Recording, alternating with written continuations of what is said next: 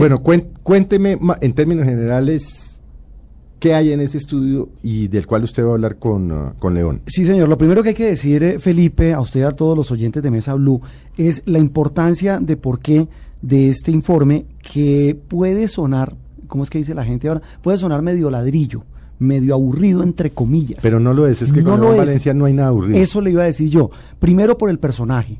Él es el director de la Corporación Arcoiris Recordemos que León es desmovilizado de la guerrilla, primero. Del ELN. Del, EPL. Del EPL, de, que, de una disidencia del EPL. Y él, además, eh, cuando se reinsertó a la vida civil, eh, desarrolló lo que ya venía haciendo desde su juventud. Es tal vez uno de los hombres mejor informados de Colombia, porque tiene una particularidad, y nos lo dice, y nos lo va a explicar en la siguiente entrevista. A él lo reciben todos los actores armados de este país, tanto las fuerzas militares como las fuerzas insurgentes, como las BACRIM, como los narcos. O sea, él va al terreno con su grupo de investigadores y analiza de una manera juiciosa y sobre todo sabe con qué imparcial.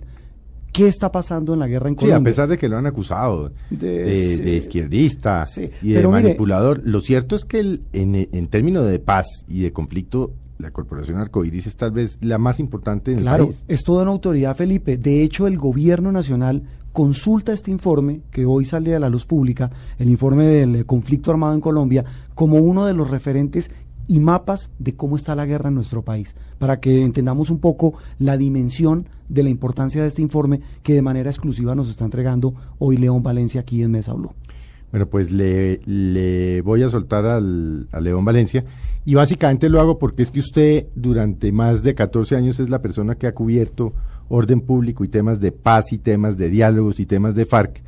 Y como uno tiene que conocer sus limitaciones, me parece que usted ¿Cuál limitación? Debe hacer la, debe hacer la entrevista, debe conducir la entrevista y por supuesto los invitamos a que oigan a Juan Roberto con eh, León Valencia y estamos seguros que no se defraudarán y que se quedarán, por decirlo menos, Juan Roberto, aterrados con las cifras del conflicto. Aterrados, preocupados, pero también pensando en, eh, en que la, la, guerra no es como nos la están pintando en muchos aspectos. tengo entendido que el estudio es por primera vez el estudio desde el Caguán hasta hoy, ¿no? Sí, señor, e, eso le iba a decir y con eso saludamos a León Valencia. ¿Cómo se titula el estudio que presenta hoy en la Corporación Arcoiris sobre el conflicto armado en Colombia en los últimos 12 años? Muy buenos días. Hoy lo titulamos del Caguán a La Habana, los grandes cambios de las FARC.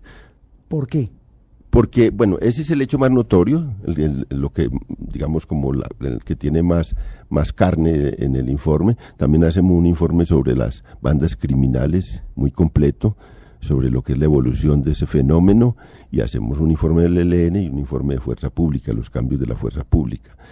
Eh, esta vez no nos limitamos a hacer el año, el año 2012 que sería el objeto del informe. Esta vez eh, quisimos, para entregarle a, la opinión pública y al país, un informe completo de visualizar la FARC desde cuando rompió las negociaciones de paz del Caguán hasta hoy, eh, año por año, mirando la territorialidad de las FARC, en qué territorios está ahora y en qué territorios estaba en el 2002 la operatividad de la FARC, cuál es el tipo de operatividad hoy, cuál era el tipo de operatividad en el 2002, la estructura de la FARC, cuál era el tipo de estructura que tenía y el y la relación con la población, cuál es el tipo de relación con la población. Si vemos esos 10 años de León Valencia, a, desde el 2002 a hoy, casi 11 años, eh, para usted, ¿cuál sería el gran cambio que ha tenido la guerrilla de las FARC, de la cual se ha hablado mucho?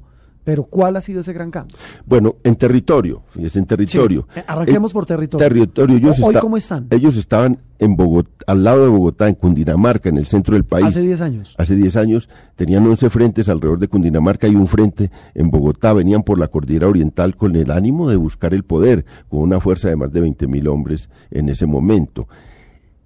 Perdieron el centro del país, perdieron Bogotá, perdieron el centro del país y se replegaron a las fronteras y a zonas muy importantes del sur, del oriente del país. Es un repliegue de las FARC. Su ¿Repliegue por qué? ¿Por la acción de la Fuerza Por la acción del Estado, impresionante.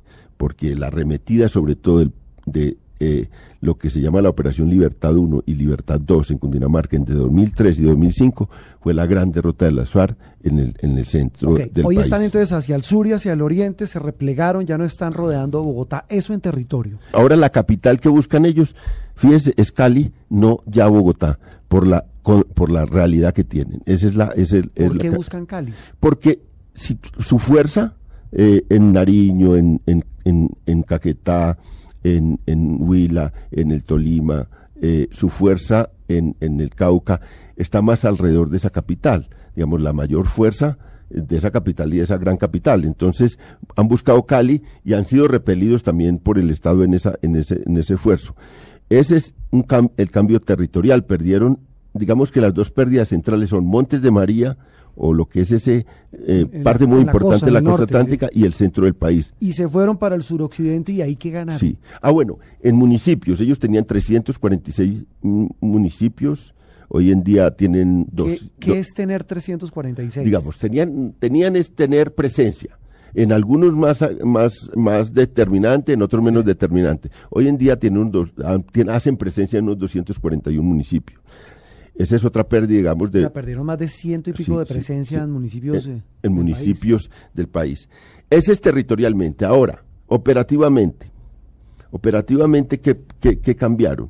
Ellos en el 2002 estaban ya en el nivel de batallones, planteando una guerra de movimientos, con grandes campamentos y estructuras. Movimientos hacia, hacia determinados lugares como Bogotá, como grandes centros urbanos. venían con fuerzas grandes. O sea, batallones es que, por ejemplo, eh, el, el, el, el, que comandó eh, Urias Cuellar era un, un, llegó a tener mil hombres en movimiento, como juntos.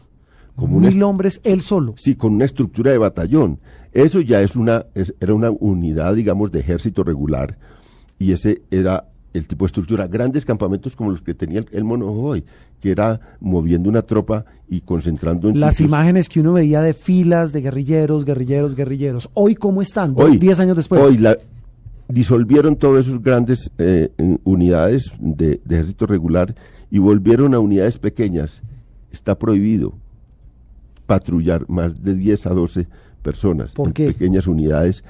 ¿Por qué? Porque la ventaja que obtuvo el ejército era una ventaja sobre todo aérea. Por los bombardeos eh, eran fáciles de detectar esos grandes batallones. Y de avances tecnológicos y de gran inteligencia. Eso permitía, primero, detectar esas grandes unidades y esos grandes campamentos.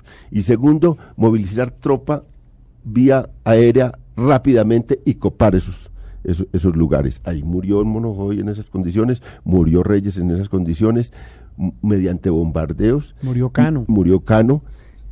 Y esa era, se convirtió en la gran debilidad de las FARC.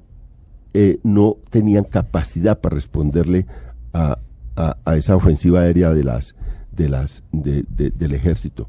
Entonces dijeron, ¿cómo eludir eso? Convirtiéndose en pequeños grupos, desarmando los grandes campamentos, volviendo a unidades pequeñas y cambiando de eje.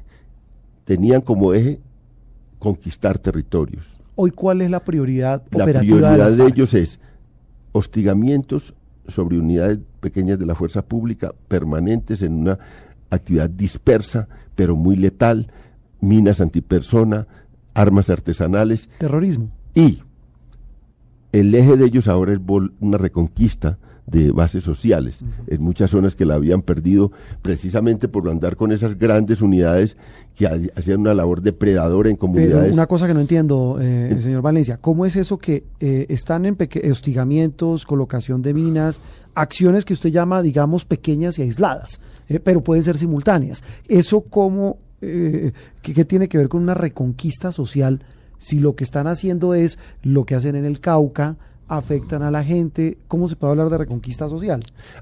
Esas pequeñas unidades eh, producen hechos contra la fuerza pública y también golpean a población, pero la golpean menos, mucho menos, y tienen una relación más amable que la que tenían las grandes unidades. Porque usted va con un gran ejército y tiene que obligar a que, bueno, ¿cuántas reses se necesitan para, para alimentar un gran ejército que va eh, mm, eh, caminando una zona?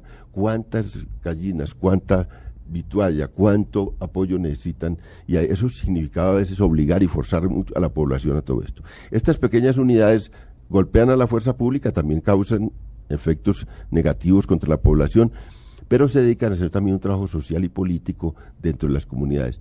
Y ahí en el Cauca no, no podemos engañarnos. En el Cauca hacen las dos cosas a la vez. Y segundo, eh, construyen estructuras, ya no tienen el esfuerzo por meter tanto gente a la guerrilla, guerrilla, con fusil, sino que hacen el esfuerzo por construir milicias, movimiento bolivariano, partido comunista. O sea, más político que, que más político. Y eso es lo que les ha dado para recomponer un poco sus fuerzas, para volver a, tener Pero vamos por parte de